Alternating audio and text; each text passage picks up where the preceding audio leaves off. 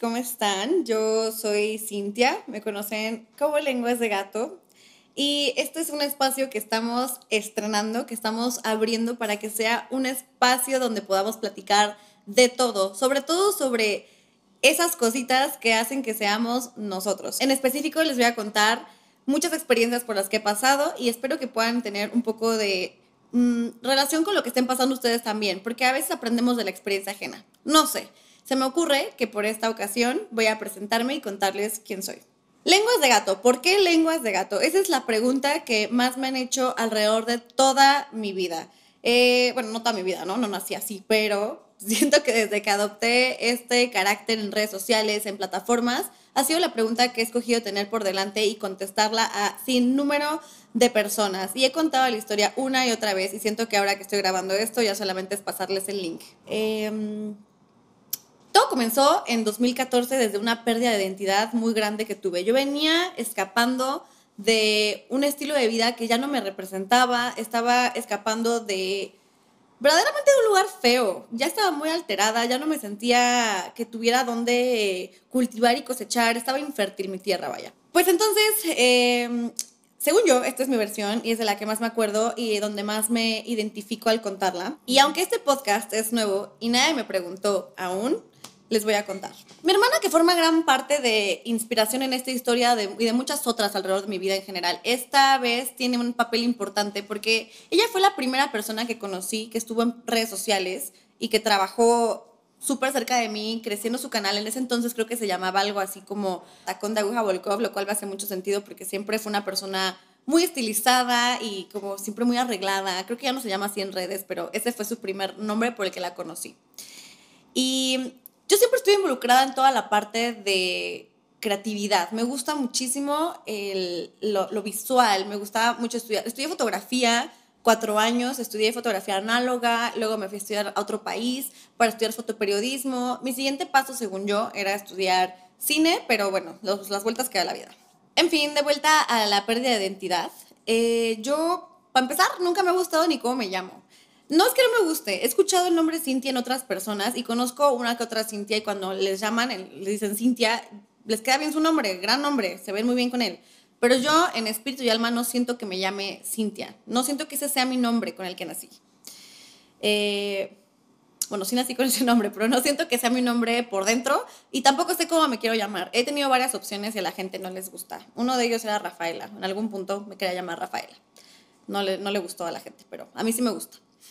Pero bueno, mi nombre, que está mal deletreado porque mi papá lo deletreó mal, claramente él no sabía cómo se escribía, fue lo deletreó. Y resulta que hay mil maneras de escribir mi nombre. Y bueno, entonces todo mal con este nombre, amigos, de verdad. No, no, Cintia no me representa. Pues bueno, de vuelta a la pérdida de identidad, yo fui con mi hermana a preguntarle cómo, eh, a, cómo incursionar en las redes sociales, cómo empezar y cómo, cuál es el primer paso. Mi hermana me dijo que tenía que escoger un nombre.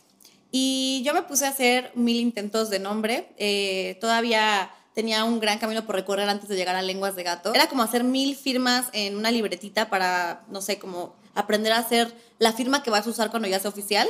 Pues bueno, yo hice mi garabato y el que me salió lo usé. Y mi primera parada como seria fue un nombre que se llamaba Sin Comentarios. Que qué bueno que no me llamo Sin Comentarios porque siento que nada que ver. Y no estaría chido que me dijeran sin comentarios. No sé cómo me llamaría la gente de que en persona, las cinco, no sé, estaría muy raro. Pero tampoco se me parece medio normal que me llamen lenguas en la calle. Está medio extraño que alguien te diga, oye, tú eres lenguas. Y pues bueno, alrededor de lenguas ha habido varios apodos también, como entre ellos Lale, que mis amigos en un viaje, cuando empecé a ir mucho a Guadalajara, me decían, la Cintia y me decían la lenguas de gato, la lenguas, la lenguas y se quedó Lale, corto, conciso, me gusta, está bonito. Les cuento lo de la pérdida de identidad porque les digo que venía de un lugar un poco incómodo, donde ya no quería estar, donde todo se movía de una manera en la que ya no me identificaba. Y también me empecé a cuestionar si tenía algún tipo de gracia que compartir a la gente, si alguien tenía un poquito de, no sé, esa palabra con la que la gente te define, qué pensaban los demás de mí, si era algo que tuviera, no sé, algún talento oculto. Y y uno duda mucho de qué tienes que ofrecerle a, la gente. Y hay pequeñas cualidades que podemos ir escogiendo que hoy entiendo que es muy importante que solo nos gusten a nosotros. Mi hermana me dijo algo que se me quedó para siempre en la cabeza. Fue, escoge algo que te represente, algo que te guste muchísimo. Y dije, no se diga más, me llamo lenguas de gato. ¿Por qué? Porque no sé, a lo mejor me siento un poquito ya vieja contándoles esto porque no sé si lo conocen en estas generaciones o incluso en otros países. Pero aquí en México hay un chocolate que es muy tradicional, muy viejito, que lo venden en una chocolatería de las más antañas que conozco. Y mi papá me llevaba mucho a comprar chocolates ahí y yo siempre pedía lenguas de gato. Es un chocolate, eh, así una tabletita que tiene los bordes redondos y la impresión de un gatito. No sé si así se ven las lenguas de gato, pero se llaman lenguas de gato. Mi papá ya no está con nosotros y creo que esa es una manera de cargar un poquito de él en mí y una nostalgia, una característica que creo que hoy puedo decirles que me hace parte de quien soy, es llevar pequeñas cositas, pequeños detalles en mí y no olvidar de dónde vengo, no olvidar lo que me hizo ser quien soy y ahora llevo ese nombre. Pasaron todavía dos o tres años para que yo empezara a subir contenido a cualquiera de las plataformas. Creo que la primerita que utilicé fue Instagram y mi foto era una selfie con un filtro terrible, terrible. Y creo que la descripción era algo así como, soy una chica de Instagram. Una, una cosa horrible, ya no la van a encontrar nunca jamás porque ya la archivé y poco a poco voy encontrando cosas que me dan mucha vergüenza y las quito, pero las guardo para mí. Y así es como quiero empezar este espacio. Quiero que este sea mi podcast y también tuyo, porque estamos generando este espacio seguro donde hablar de las cosas que más nos han hecho tener un viaje, tanto mental como físico, a donde nos ha llevado a pensar que es nuestro lugar seguro. Y que entendamos que la identidad es algo que se va descubriendo poco a poco y que solo te tiene que gustar a ti.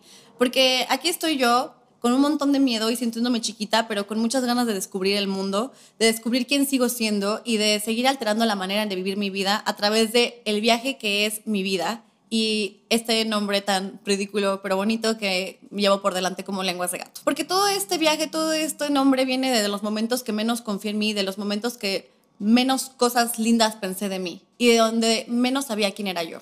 Este podcast existe porque aprendí que andar sola no es estar sola. Y de eso se trata este ratito que me voy a sentar a contarles, aunque nadie me preguntó, a los que quieran escuchar, a los que quieran aprender de cada movimiento pequeño lo grande que es cada movimiento que hagan, a dónde los va a llevar. Esto va a ser un espacio lleno de lugares íntimos, random, con silencio, con ruido. A veces va a haber gente que nos acompaña, a veces solamente estaré yo sola, porque así es esto de viajar.